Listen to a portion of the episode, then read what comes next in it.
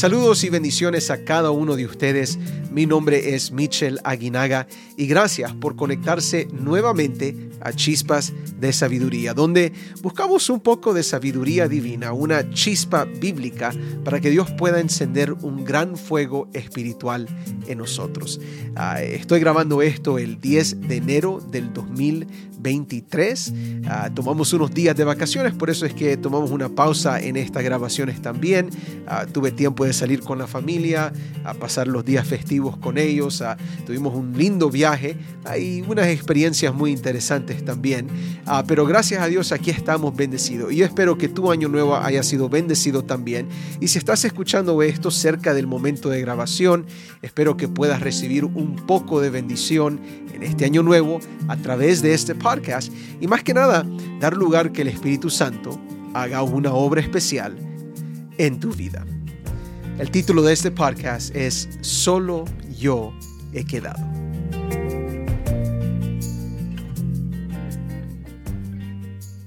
Durante el tiempo del rey Acab, que la Biblia describe como un tiempo de alta idolatría e inmoralidad en Israel, Dios llamó al profeta Elías, eh, era un residente de Tisbe, un pueblo en Galaad, a proclamar un mensaje de reforma, de exhortación y de salvación.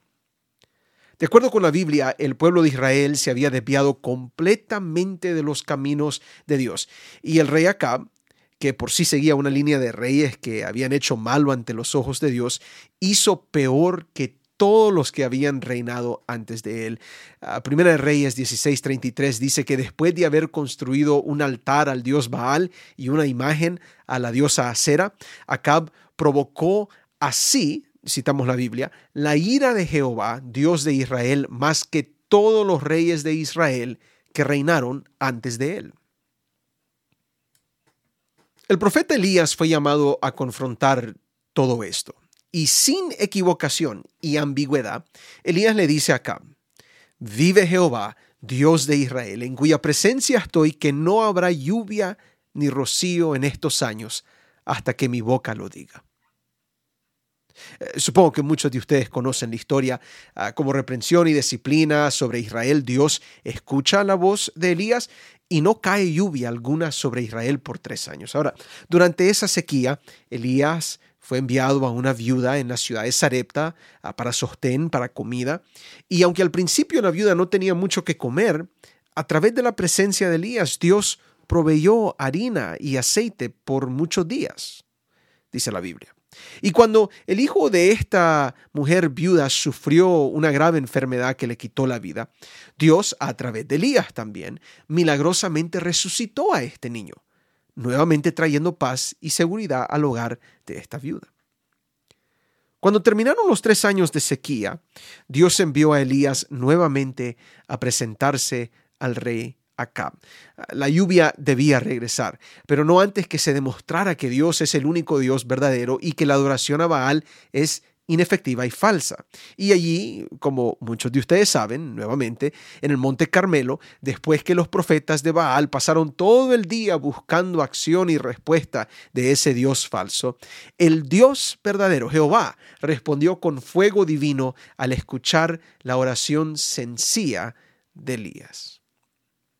Y después de eso, la Biblia nos dice que Elías ordenó la muerte de los profetas falsos que adoraban a Baal y después se pone a orar pidiendo por el regreso de la lluvia y Dios nuevamente responde la oración de Elías y la lluvia finalmente regresa.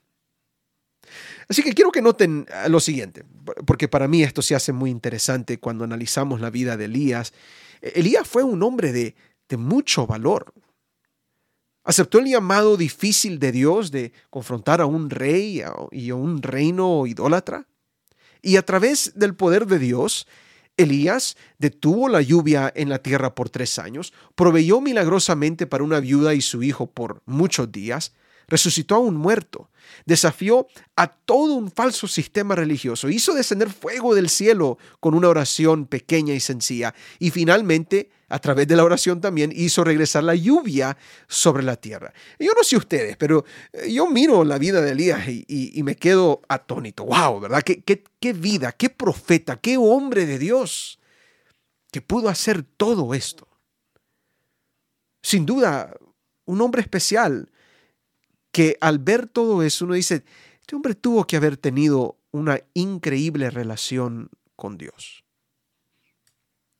Pero nuestra opinión sobre Elías eh, se pone a prueba cuando leemos los primeros versículos de Primera de Reyes 19. Y se los quiero leer de la Biblia. Primera de Reyes 19.1 comienza diciendo, Acab dio a Jezabel la noticia de todo lo que Elías había hecho y de cómo había matado a espada a todos los profetas. Versículo 2. Entonces envió Jezabel a Elías un mensajero para decirle, traigan los dioses sobre mí el peor de los castigos. Si mañana a estas horas no he puesto tu persona como la de uno de ellos. Viendo Elías el peligro, se levantó y se fue para salvar su vida. Al llegar a Berseba, que está en Judá, dejó allí a su criado. Luego de caminar todo un día por el desierto, fue a sentarse debajo de un enebro. Entonces, y escuchen esto muy bien, se deseó la muerte y dijo, basta ya, Jehová, quítame la vida, pues no soy yo mejor que mis padres.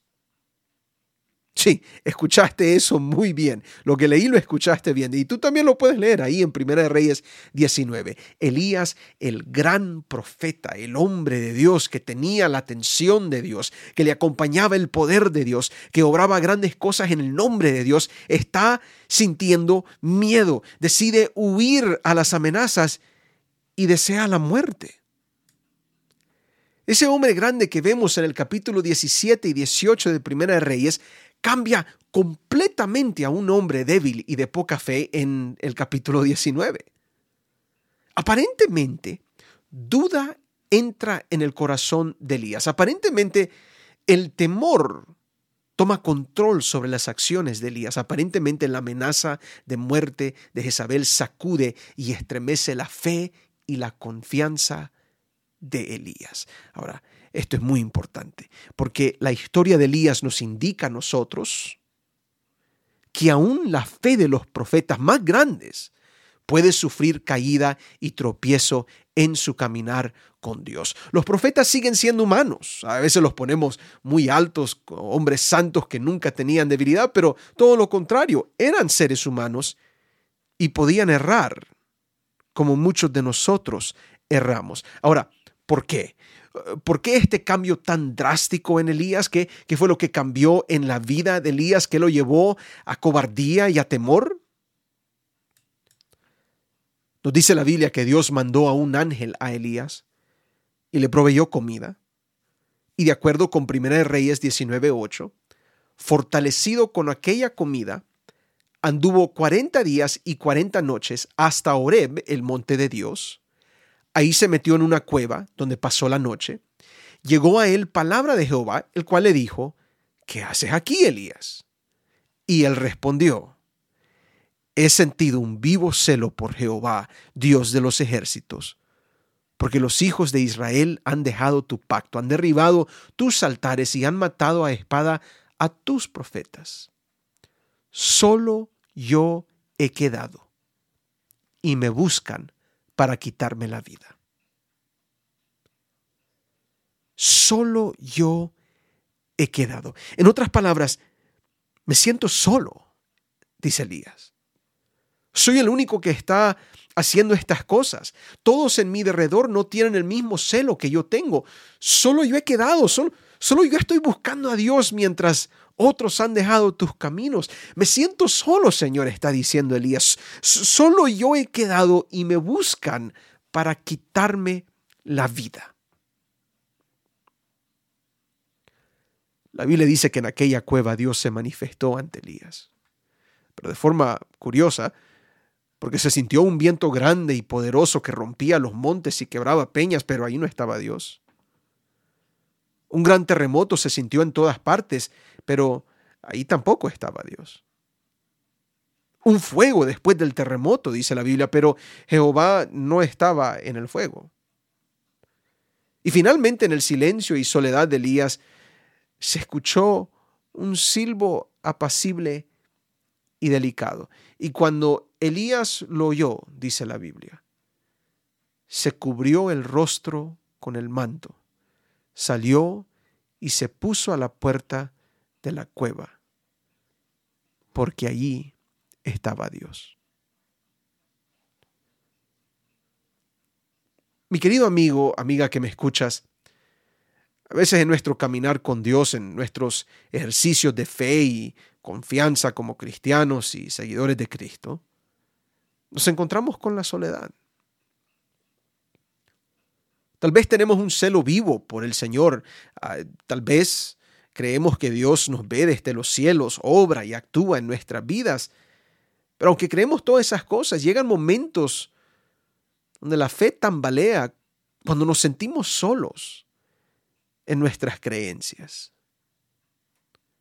Tal vez sientes soledad porque eres el único en tu familia que cree en Jesús. Tal vez sientes soledad porque de entre los que te rodean eres la única persona que vas a la iglesia.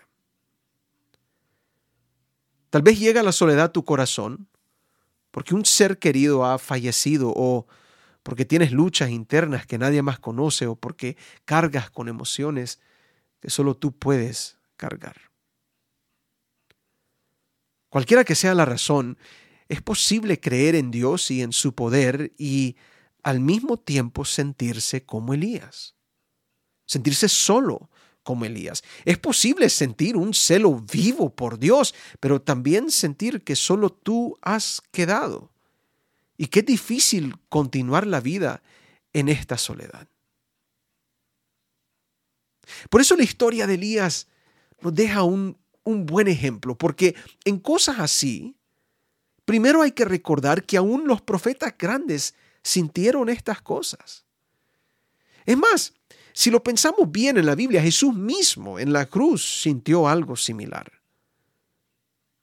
Aunque las circunstancias de Jesús eran cósmicas, definitivamente no al nivel de nosotros, pero no fue Jesús el que pidió que sus discípulos oraran con él en el momento más grande de prueba y él quedó solo en oración, porque sus discípulos se durmieron ahí en el jardín de Getsemaní. Y no fue Jesús el que dijo en la cruz, cuando todos lo habían abandonado, Eloí, Eloí lama sabactani, que quiere decir, Dios mío, Dios mío, ¿por qué me has abandonado? Escucha el eco de Elías en las palabras de Jesús, la soledad. Como seres humanos, todos tenemos que enfrentar la soledad, todos. Pero ¿qué haremos cuando nos llegue ese momento? ¿Qué vas a hacer cuando digas me siento solo? Cuando estés en esa cueva lejos de todas esas personas y digas solo yo he quedado, como dijo Elías, ¿cómo vas a responder? Bueno, para responder tienes que recordar que Dios estaba con Elías pero no en el ruido del viento, no en los, los estremecimientos del terremoto, no en el calor del fuego. Dios se manifiesta en el silencio. Dios se manifiesta en ese silbo apacible, aunque Dios no se manifieste en las formas como a veces queremos que Dios se manifieste. En los momentos más callados de nuestra vida, Dios sigue con nosotros aun cuando sientes que la soledad te envuelve, no has sido olvidado por Dios. Ante Dios, sus hijos nunca realmente están solos. En la presencia de Dios tú no puedes vivir en soledad porque Dios está ahí. Y aunque todo ser humano te fuera a abandonar, Dios nunca lo hará. Yo no sé si en algún momento te has sentido solo. De repente esto te ha sucedido esta semana. De repente el año pasado tuviste momentos de soledad. De repente ahorita en este momento. Dices como Elías, eh, Señor, siento que solo yo he quedado. Mira, déjame decirte, te confieso, yo he sentido lo mismo momentos donde uno tiene sus luchas internas y emocionales y tratando de ser fuerte en el Señor, tratando de mantener vivo ese celo. Ah, y nos sentimos solos como Elías. Pero en esos momentos de soledad, recuerda que Dios nunca abandonó a Elías ni tampoco te va a abandonar a ti. Y de repente cuando sintamos lo que Elías sintió, es bueno recordar las palabras de la Biblia, en particular las palabras de Isaías 41:10, que son las últimas palabras que tengo para ti en este día. Dios te dice en Isaías 41:10, no temas, porque yo estoy contigo. No desmayes, porque yo soy tu Dios, que te esfuerzo. Siempre te ayudaré, siempre te sustentaré con la diestra de mi justicia. Dios te bendiga en este día y Dios te acompañe en este día. Hasta la próxima.